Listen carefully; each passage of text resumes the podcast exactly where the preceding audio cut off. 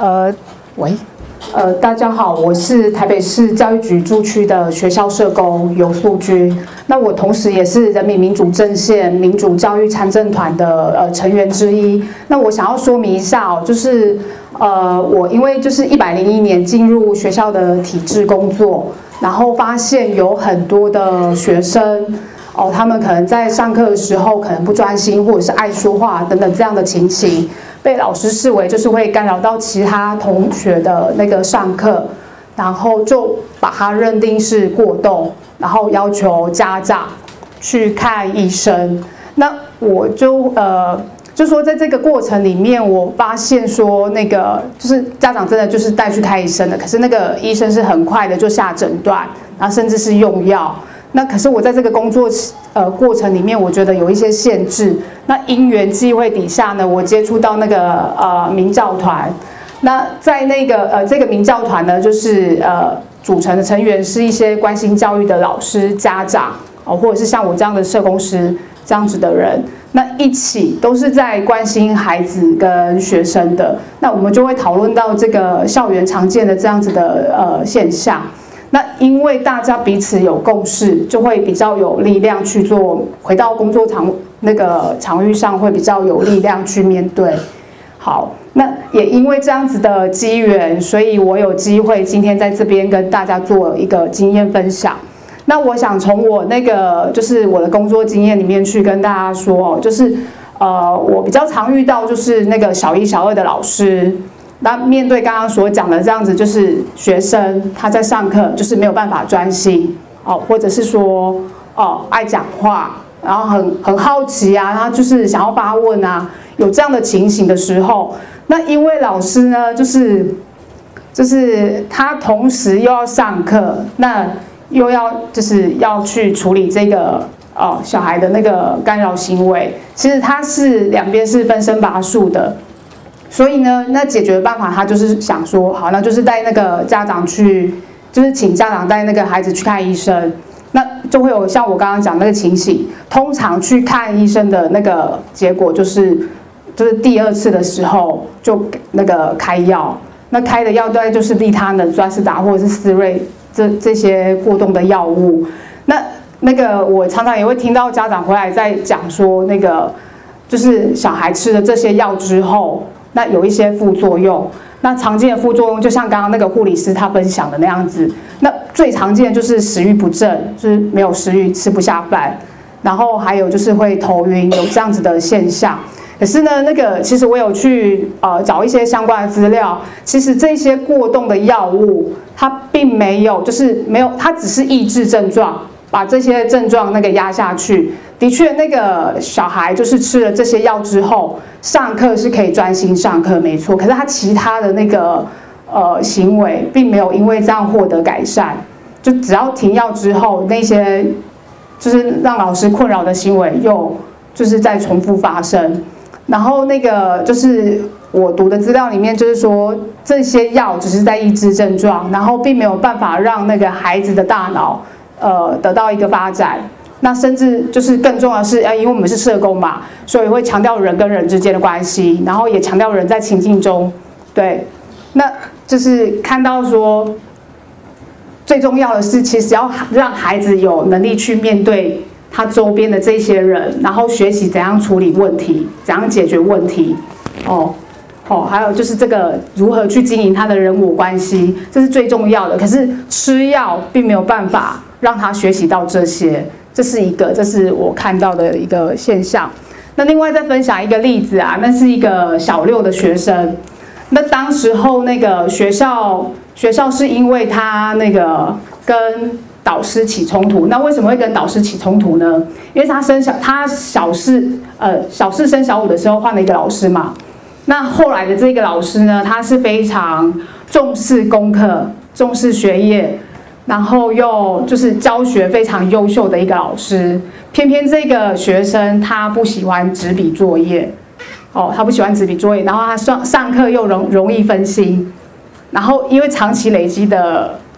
的关系，后来到小六的时候就爆发冲突，然后那个就他不去上学两周两个礼拜。那学校有做了一些努力，就是找他跟他关系好的同学到家里，想要到家里去找他，或者是老师也想要去，就是去关心他，可是被他拒于门外。那没有办法的情况底下，就转到我这边，就是我们是三级辅导的人员。哦，然后那我就先听老师怎么讲嘛。导师就有说，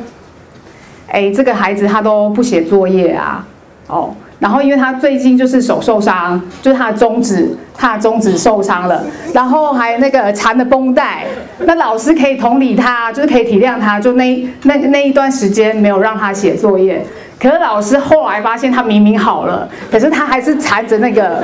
缠着那个绷带，真的哦，就是后来我去家里访，就是访他的时候还好，他有开门，就有让我进去。那我真的看看到他的中指就是缠着那个绷带这样子，可是他是手是运用自如啦，就是他就是不想写功课嘛。然后就是他，那我就问他，就是问这个学生说，你是怎么回事啊？然后他就开始讲说，因为从五年级开始。那个老师就是非常重视功课，那偏偏他不喜欢写功课，那不喜欢写功课，他下课常常就是被老师留下来，留下来就是把那个功课完成，那就是就剥夺他那个下课游戏的时间嘛，他当然很火大啊，那一直累积累积累积到小六，所以就对一发不可收拾，然后其但是他不敢讲，他只讲这个就是他下他下课的时间不能下课，然后其他的事情忘记了。好，然后以前发生的事情跟导师发生的事情之间发生的冲突，他也都忘记了。那你知道那个孩子在说忘记的时候，其实里面是有一些意义的啦。他就是他不想讲嘛。好，那你就尊重他，就就不要讲，好，都忘记了没关系。然后后来就是在跟妈妈聊的时候，才知道说，哦，原来他小五的时候，他小五的时候就是爸爸过世，他其实是一个单亲的家庭啦。他其实跟就是。呃，爸爸是那个酒瘾家暴，然后所以在他很小，大概小一的时候，爸爸妈妈就已经分开了，好，已经分开，然后再是他又搬家转学，他小二才来到这一所学校，然后你看哦，他就是他有这些背景，其实你知道一个孩子在那个那么小的时间点，他的生活环境有发生那么变动，其实很容易他上课当然会不专心，可是当时那个他小二老师并没有发现这些。都没有去讲这些。他小二的时候就被那个学校老师找去，就是要去看医生，所以他小二就拿到过动的诊断。好，小二就拿到过动诊断。然后后来就是升上小三、小四，我听妈妈的说法是说，小三、小四老师很有弹性，那知道他不喜欢纸笔作业，所以有做了一些弹性调整，就是把那个功课减量。所以他跟那个当时的那个小三、小四的老师关系很好。关系很好，那可是小五偏偏小五这个老师非非常重视的功功课，所以就是开又开始那样子的冲冲突。那所以就是了解这一些，就是他在校园里面的一些关系的时候，那我就跟学校的那个辅导团队提这样子的情形，还有请妈妈，就是妈妈也会去找他小三小四老师，就是要想办法看可以用怎样的助力去跟那个。他现在的导师做一些沟通，然后想办法让他回学校哦。那因为学校自己本身有一些动力在动，就是是对这个家庭是友善的，也可以了解妈妈的处境，是一个人要带这个孩子哦，平常要工作，其实是很辛苦的。对，然后那个就是。就是愿意帮助这个家就对了啦，所以就是那个校长跟小三、小小四的这个老师都有出来帮忙私下协调。那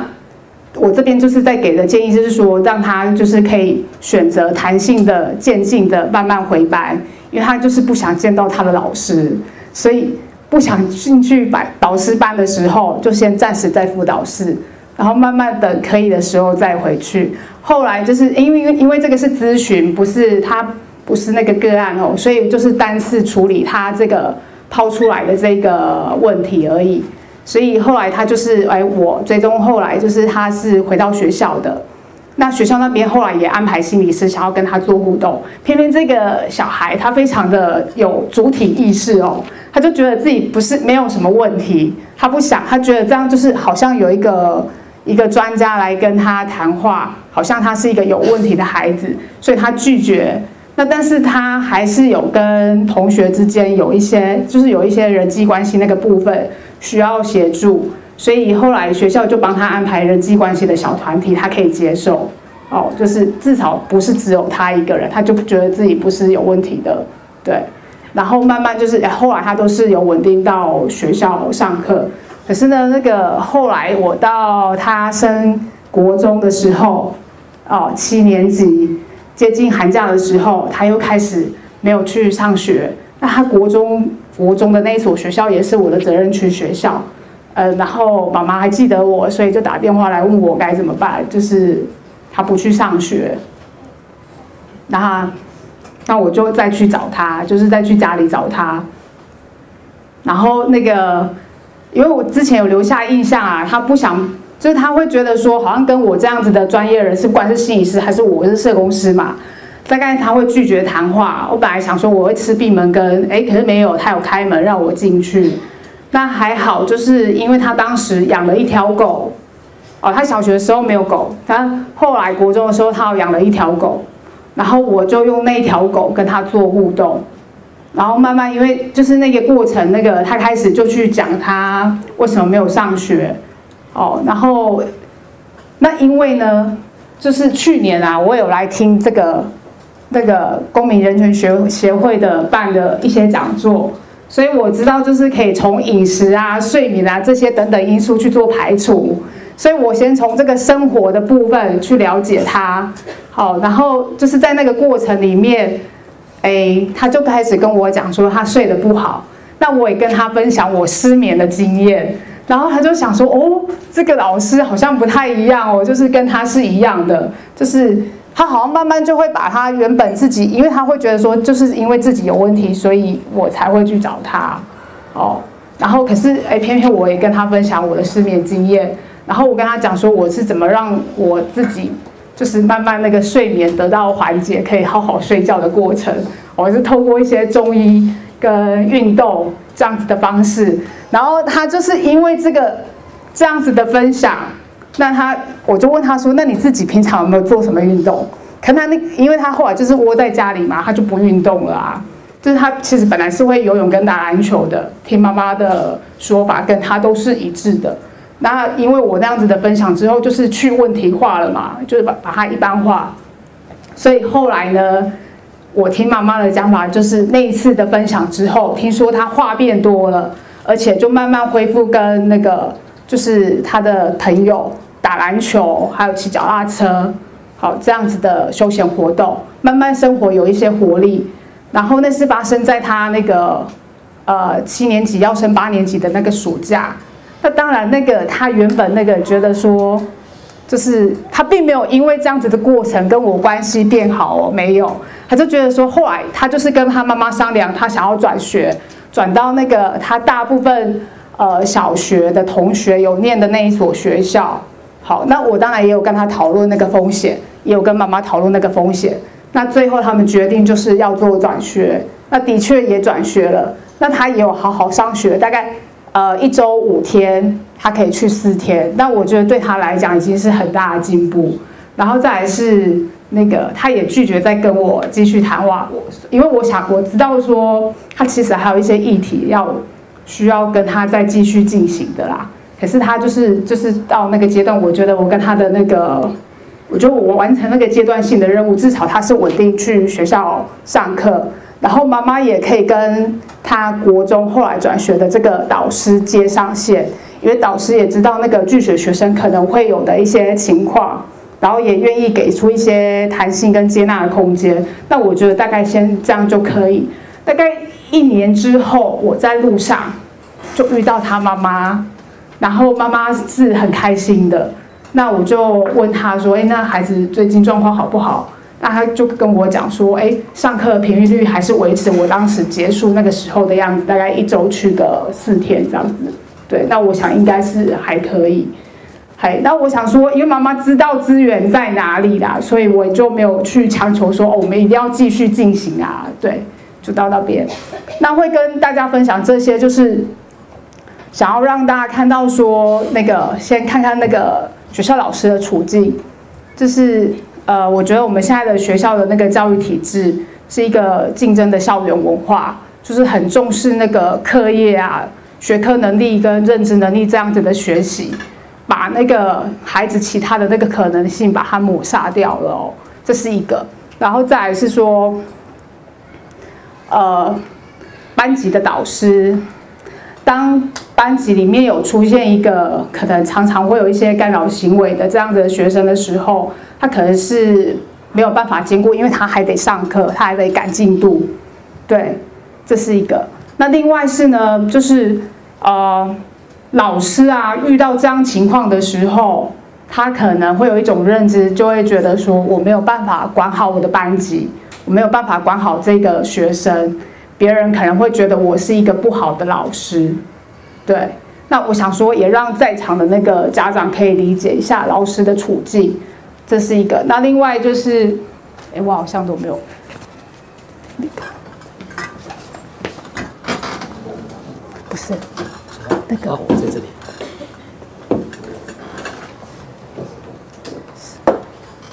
哎，我往下是要，往下是要，这个吗？这样左右啊，用这个方向左右。是刚刚讲的嘛？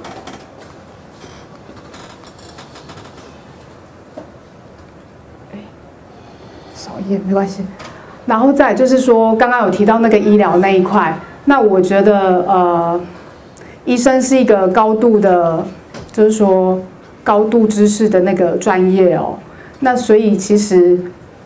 刚刚的分享里面有讲到，就是他其实在解释这个症状的时候，他其实没有办法。很确定的跟你讲说，孩子就是怎么样，好，这是一个。那再来是说，刚刚有提到像那种过度诊断跟过度用药的情形，就其实我觉得那背后是因为我们健保制度造成的，这是一个。然后再来是因为我是呃我是社工啊，那所以我面对的家庭比较多是那种弱势的家庭，那这样子的家长他常常得为他的家庭的经济奔波哦，他相对其实不太有陪。陪伴他小孩的那个时间，所以可是他又得回应学校老师的那个需求，所以不得不给他的孩子用药。那其实你很心痛，可是真的有些时候那真的是不得不哦。对。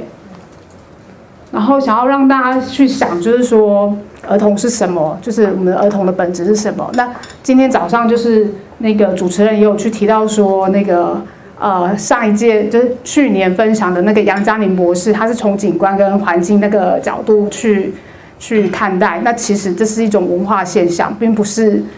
这些孩子真的有问题哦，就是真的有病或是是不好的这样。然后医疗尺度刚刚有有在提啊。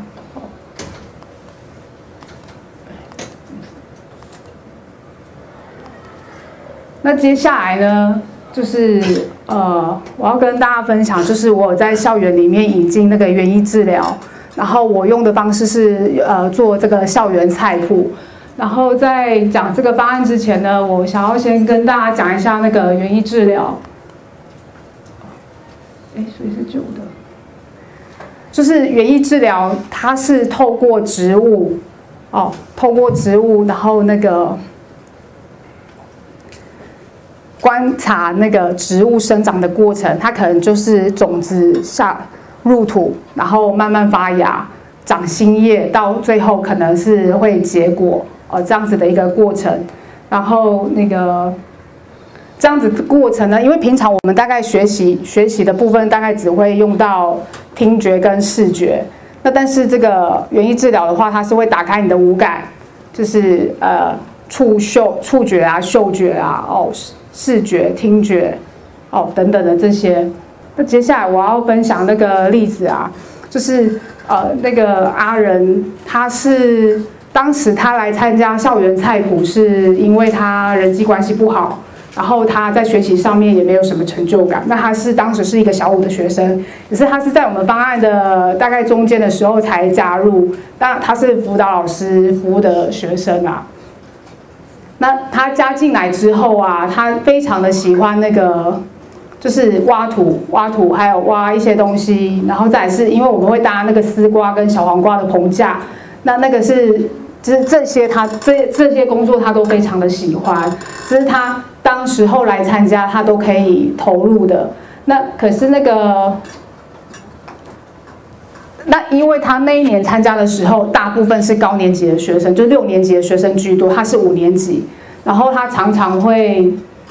就是他其实是想要跟对方交朋友，可是他的言语常常会让别人觉得他想他他在挑衅别人，因为他看那些六年级的学生啊，就是互相呛来呛去啊。那可是问题是，人家那些六年级的学生是彼此认识，而且彼此私底下是朋友。那他是五年级嘛，他根本不是啊，就是他也想要学人家那样子呛来呛去，他以为这样子呛来呛去就就可以跟对方是一个呃朋友关系哦。那。你在那个过程里面，就是了解到，就是让他知道说，并不是这样子，就是可以教他哦，这是一个。然后再来是说，就是前面那一章啊，然后因为我们也是在这个菜谱的过程里面发现说，原来他有这个，就是做那个烹饪的这个好手艺哦，就是有发现他这样子的潜能。那到后来，因为他参加，就是因为我都是在下学期执行的，所以那个是到他六下的时候有发现他这样子的潜能。那接下来就是他要转衔到国中，所以那个在那个转衔的会议上面，就是除了去，呃，因为他有一个背景，就是说，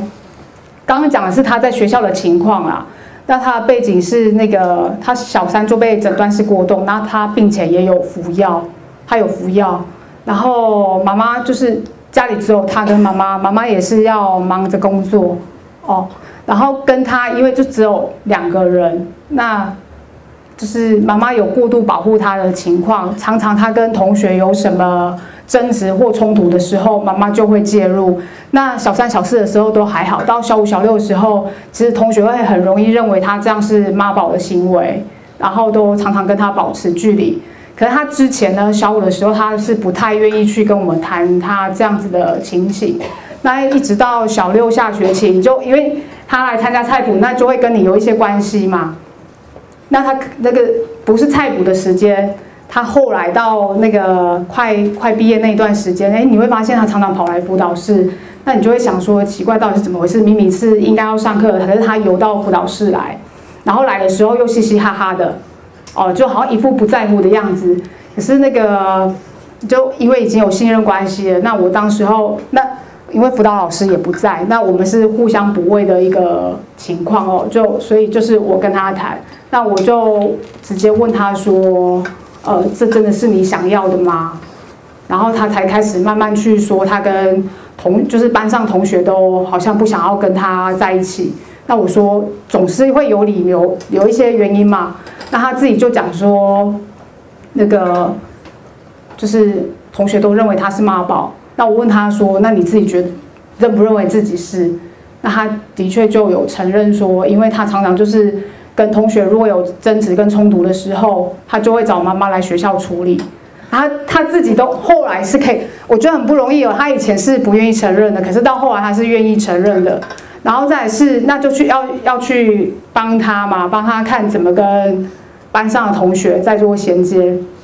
那他就去讲一个他最在意的，因为他的班上有一个同学是他从幼稚园就认识，然后也跟他还可以，就是还愿意跟他交朋友的。那他在这个班上呢，其实已经其他人都不太喜欢他，可是刚好他的那个朋友是班上的领袖人物哦，是篮球队的。然后大家会因为这个篮球队的这个同学关系，愿意多少跟他有一些接触。那可是他最后也把这个同学给惹毛了，非给不理他了。所以他整个跟这个班级是断绝、断绝，就是没有什么机会可以来往的。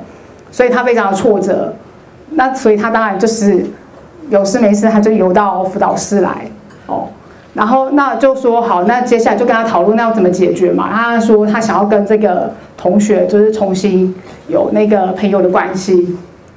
那所以就哎，那个同学后来就是我们也找来，他愿意就是，但不是那么容易啊。就是至少就是他有跟对方说道歉，可是就先从这个开始。那因为时间很有限，那时候已经是六下，他快毕业的时候，其实没有办法再去协助他去修复。完整的修复他跟班上的同学的关系，但是有做就是请那个辅导老师进班，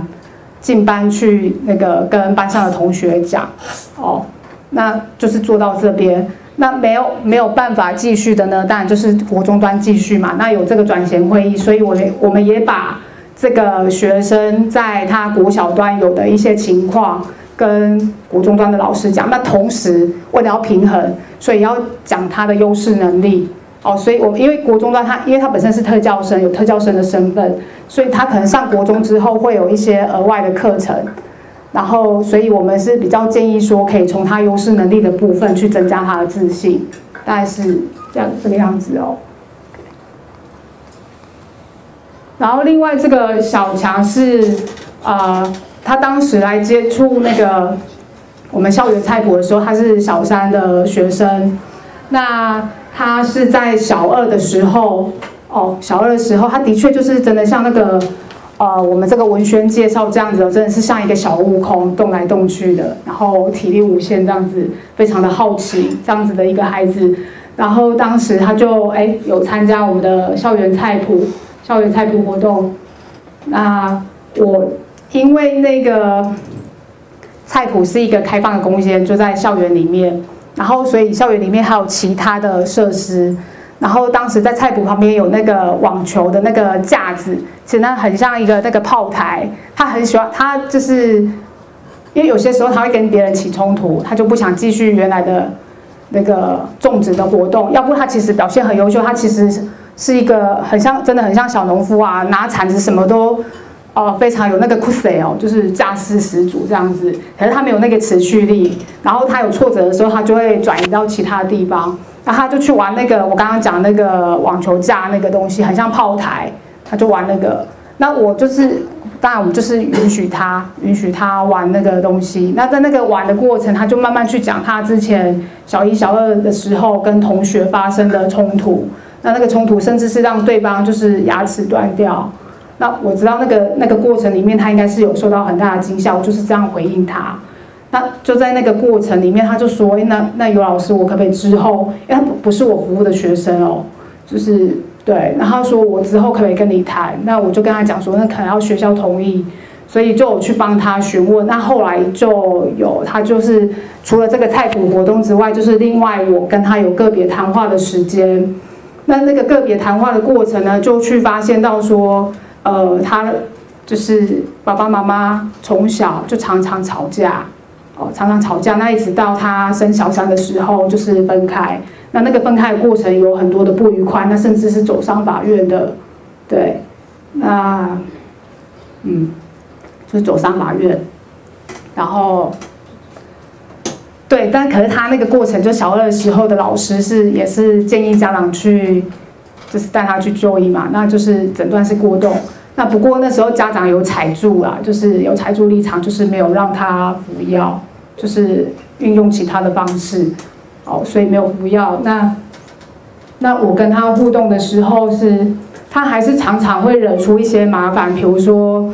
呃，我们那个菜谱要运送器材，所以会有那个推车。那因为他非常的喜欢车子，各式各样的车子、玩具，他有很多玩具车。那那个推车他更喜欢，他在那个推车的过程，他有掌控感，他非常喜欢。那好，那我们就想说，好，他既然喜欢推车，就让他每次要去菜谱的时候，就运送帮忙我们运送那些器材，这样他也会觉得说他有一些任务哦，然后可以帮助我们完成，然后。那一次就是让他运送我们一个玻璃瓶装的那个有机酵素，是我们自己做，用凤梨皮制作的。那那他因为就是讲求那个速度感，然后又觉得自己的操控操控非常佳，非常的厉害，所以他呜呜呜这样子，然后结果我不小心在走，对，就是不小心在走廊上转弯的时候，一个大转弯，他砰，就是整个就是，对，就整个是摔破的。那我有惊，我有警觉到，就是其实他过去有太多的负向经验，所以那时候我有停住，就是我没有露出那个惊吓表情，然后尽量让自己稳定一点，跟他说没关系，你去拿扫把跟那个桶子过来，我们想办法，然后笨斗，我们想办法把那一些酵素把它弄弄弄弄再装回，就是再另外拿一个桶子装回去，因为它还是可以用啊，对，然后他就赶快。就是去把它弄好这样子。那就这样子嘛。那小三，那小三下学期。那当然我也需要把他参与的过程跟他的导师做一些回馈。然后呢，这样子回馈很容易让导师有一些竞争关系。嘿，因为觉得，因为他在这边比较多都是好的，好的表，我看到他都是好的表现。然后老师就会觉得不以为然，就会觉得说他进到班级，他就是很嗨呀、然后那些行为都还是有啊，他还是会去弄同学、然后就常常还是发问啊，然后老师就常常要制止他，就是会有这样子。那后来就是我就觉得，嗯，这样好像对他其实没有什么帮助，所以我就会退一步去跟老师讲说，对，老师你蛮辛苦的，因为我在菜谱里面我只需要。对他负责，我只要面对他。可是你在班级里面，你是要面对一群一群的学生哦。那慢慢从这样子的关系里面去跟老师也有一些，就是就是说当好朋友这样子啦，然后一起大家一起来帮助这个学生。然后对，那一直到那个这是他小三的时候。那我觉得那个菜谱的限制是在于说，他的冲突都是可以在这边得到解决。可是他回到班上，回到班上的时候，哎，回到班上的时候，那个他可能还是跟他班级的同学会有冲突，会有冲突。所以呢，那会有冲突怎么办呢？那我的菜谱也只有只有一个学期，没有办法继续。那后来他升小四的时候，我们我就想想说，那不行，之后一定要进班，一起一起做什么活动哦，去帮助他。所以后来我就引进那个体验教育的方案。那他是透过一些小游戏，可是是团体团体游戏，它有一个共同的目标要达成，所以可能是一整个班要一起去完成，或者是说呃分小组，大家一起去完成。那在那个过程当中啊，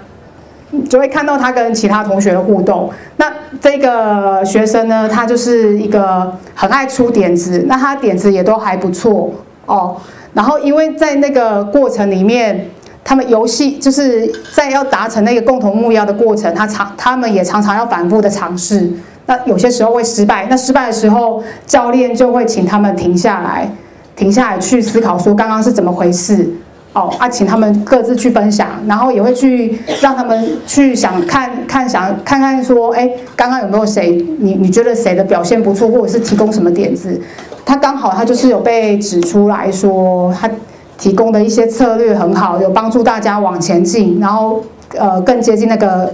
就是要就是完成目标这样子，所以他就非常的得意。那我觉得这样子的过程，你看就翻转他原本在班级同学的一些印象。就是有帮他创造到一些正向的呃人际互动的印象，那就也经过那个两次的过程啊，那个老师最近哦，就这学期最近就来跟我讲说，他比较没有像刺猬，这班级比较没有像刺猬的样子，对，就是这是目前，但我觉得不是那么容易啊，这是。这是要继续继续下去的，所以我觉得陪伴是一条漫长的路。这样，大概是我分享到这边。